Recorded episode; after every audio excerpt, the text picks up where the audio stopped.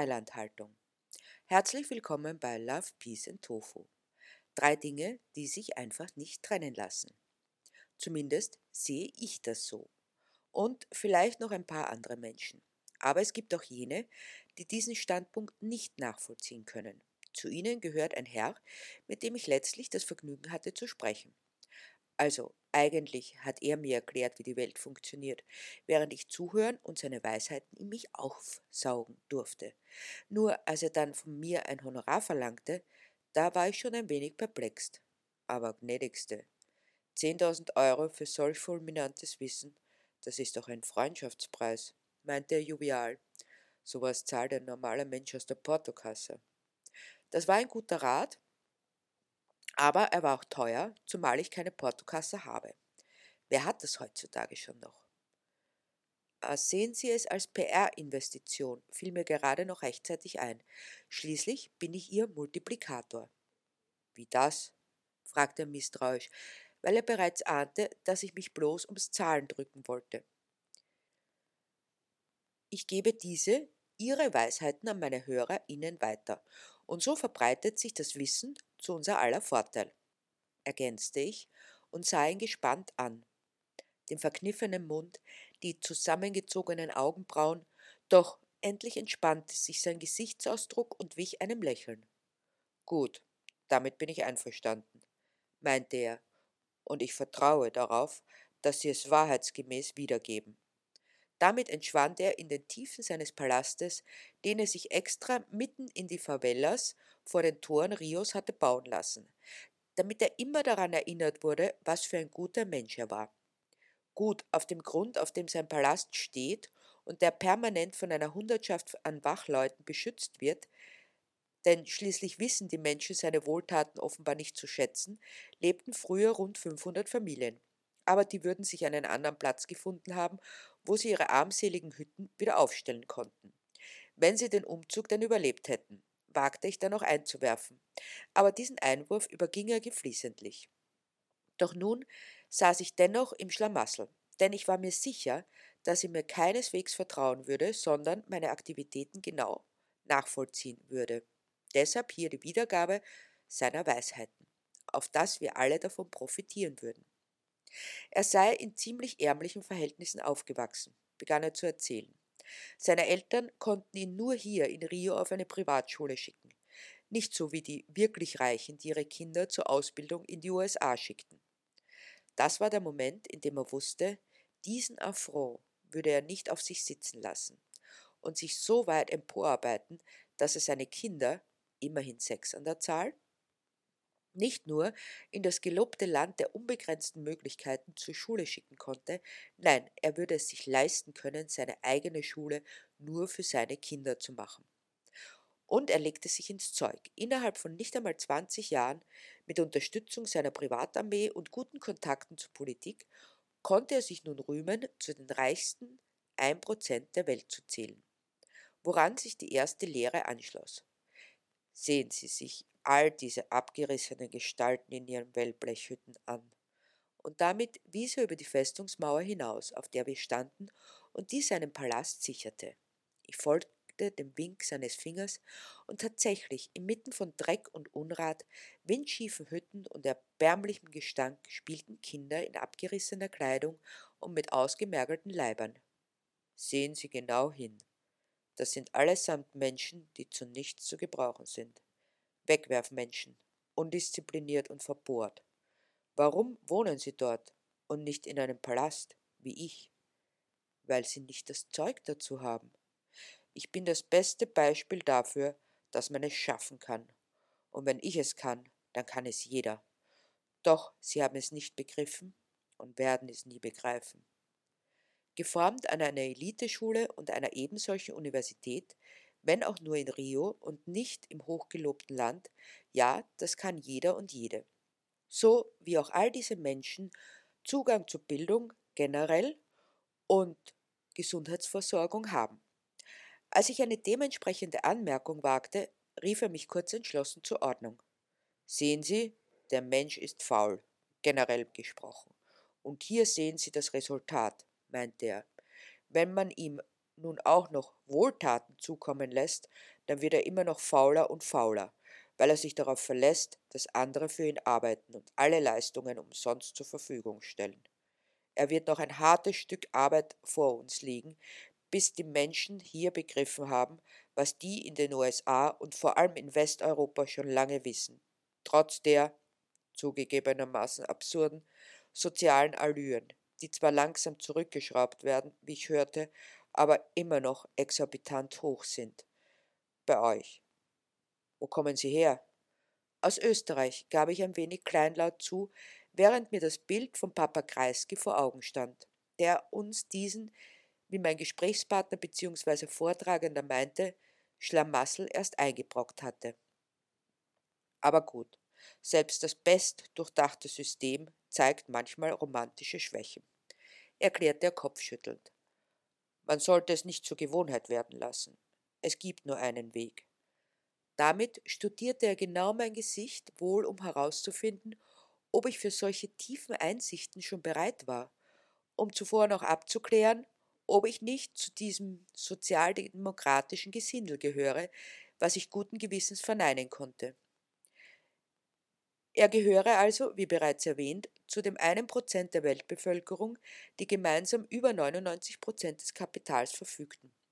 Dabei sei es nicht wichtig, ob es sich dabei um ein, zwei oder drei Prozent handle, solange die Verfügungsgewalt über dieses Kapital in Händen von aufrechten, liberal, kapitalistisch denkenden Menschen läge, die sich weder von romantischen Fantasien noch von sentimentalen Ausrutschern in ihrer klaren Sicht auf die Welt behindern ließen. Dazu gehöre auch 95 Prozent der Menschheit in dem Glauben zu lassen, dass sie das auch schaffen könnten. In diese Sphäre der Superreichen aufzusteigen. Es müsse ihnen ein Narrativ vorgelegt werden, das sie so weit internalisieren, dass es irgendwann von selbst funktioniert. Das Narrativ des steten Aufstiegs der Menschheit, bis sie den Gipfel der Zivilisiertheit in der Jetztzeit erreicht haben. Die erste wichtige Prämisse sei demnach, sich die kulturelle Hegemonie zu sichern. In Europa wurde daran gearbeitet, seit die industrielle Revolution mit den anschließenden sozialdemokratischen Umtrieben auf den Plan traten. Die Vordenker der neoliberalen Wirtschaftsordnung wären sich im Klaren darüber gewesen, dass äußerer Druck bzw. Gewalt auf die Dauer nicht funktionieren. Außerdem wäre es zu teuer gewesen für jede Fabrik, jedes Büro eigene Wachleute zu halten, die sich um die Disziplin kümmerten. Nein, es müsse einen einfachen, effizienten Weg geben. Und er sei gefunden worden, wiewohl auch, wie sich an den Ergebnissen erkennen ließe, erfolgreich umgesetzt worden ist. Des Rätsels Lösung war so simpel wie tragfähig, erklärte er mir. Wenn ich jemandem ohne äußeren Druck oder Gewalt zu etwas bringen will, was er von sich aus niemals tun würde, und dabei auch noch den Traum hegen konnte, dass er bloß durch seine Leistung alles erreichen konnte? Die Lösung bestand also darin, den Druck und die Gewalt von außen nach innen zu verlagern, das heißt, dem Menschen so lange und so intensiv zu erzählen, also das große Narrativ, die große Geschichte, dass sie gerne zur Arbeit gingen, dass es nur eine Frage des eigenen Willens wäre, wenn sie sich daran halten. Alles, was notwendig war, um diesen inneren Druck zu erzeugen, wurde gelehrt. Disziplin, Ordnung, Gewissenhaftigkeit, aber auch die Möglichkeit, mit jedem Schritt nach oben in der Hierarchie die unter einem Stehenden schikanieren zu können, ohne dass diese einen zurückschikanieren konnten, weil sie ja selbst hofften, eines Tages in dieser Position zu sein. Die Überwachung, die zunächst durch Wachleute erfolgte, wurde jetzt von der Gemeinschaft selbst übernommen. Mit Argusaugen wurde beobachtet, was die anderen Menschen tun, um aus deren Versäumnissen Profit für sich selbst zu schlagen. Verinnerlichung war also das Schlagwort und die Prämisse. Ihr habt in Europa und den USA diese Aufgabe so gut erfüllt, dass einem vor lauter Freude die Tränen kommen möchten, wenn man sich denn auf solche emotionalen Ausflüchte einlassen würde. Jedenfalls ist es inzwischen so, dass es bei euch nicht mehr notwendig ist, Menschen von außen zu überwachen und zu disziplinieren. Sie lieben die Eigendisziplinierung und auch diese Einstellung an ihre Kinder und Enkelkinder weiterzugeben. Das funktioniert so gut, dass ihr dazu übergehen konntet, Menschen aus Freilandhaltung zu beziehen. Denn sie lechzen nach genauen Vorgaben ihrer Zeiteinteilung, wann sie zu arbeiten, wann sie zu konsumieren und wann sie sich zu reproduzieren haben. Ein 8-Stunden-Arbeitstag, eine Stunde Mittagspause, von der sie in aller Verlässlichkeit auf ihren Arbeitsplatz zurückkehrten. Dafür kann man ihnen ein klein wenig Sicherheit vorgaukeln. Also was das Gesundheitssystem und die sonstige Absicherung betrifft. Was für ein fulminanter Erfolg. Schade nur, dass das bei Tieren nicht funktioniert. Die würden niemals freiwillig zurück in die Gefangenschaft gehen. Aber da findet sich sicher auch noch ein Weg. Also, gehen Sie hinaus und wiederholen Sie das große Narrativ, wo immer Sie auch sind und was auch immer Sie tun. Seien Sie ein leuchtendes Beispiel, dann werden Sie auch irgendwann zu den 1% an Gewinnern gehören. Neid, soziale Kontrolle und das Vorgaukeln von sogenannten Tatsachen, die gar keine sind. So funktioniert das. Die Reichen erzählen es den PolitikerInnen und den Medien. Alle wissen, was sie zu sagen haben, ganz ohne äußere Zensur. Die Verinnerlichte genügt. Ein Erfolgskonzept ohne Gleichen.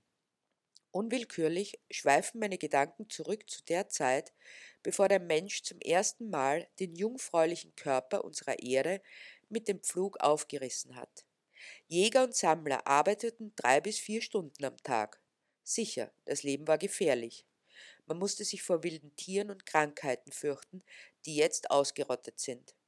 Wir haben sie ausgetauscht gegen Herz-Kreislauf-Erkrankungen, Adipositas, Krebs und all die anderen sogenannten Zivilisationserkrankungen. Eigentlich sollten sie Degenerationserkrankungen heißen. Dafür kannte der prä-neolithische Mensch eine Art der Gemeinschaft, wie sie uns heute unbekannt ist. Sie wird mit all den anderen guten Dingen von den Molochen der Städte aufgezehrt, die das Land ausbeuten und ausbluten, um sich am Leben zu erhalten. Unersättlich in ihrer Gier nach Rohstoffen und Produkten und Menschen, verschlingen sie alles, dessen sie habhaft werden. Was willst du? Zurück in deine Höhle? In die Lehmhütte? Wo du ständig Angst haben musst, von einer giftigen Spinne oder einem Raubtier oder einer Krankheit überfallen zu werden, ohne dass du dich in Sicherheit bringen oder zum Arzt gehen kannst? Willst du all die Errungenschaften einfach abschaffen und wieder von der Hand in den Mund leben? Das nun nicht unbedingt, aber vielleicht sollten wir einmal anfangen, das große Narrativ und die kulturelle Hegemonie zu hinterfragen und anzufangen, unsere eigene Geschichte zu erzählen, in der die Menschen als Freie und nicht bloß als solche aus Freilandhaltung vorkommen. Und dann passen vielleicht auch wieder Love, Peace und Tofu zusammen.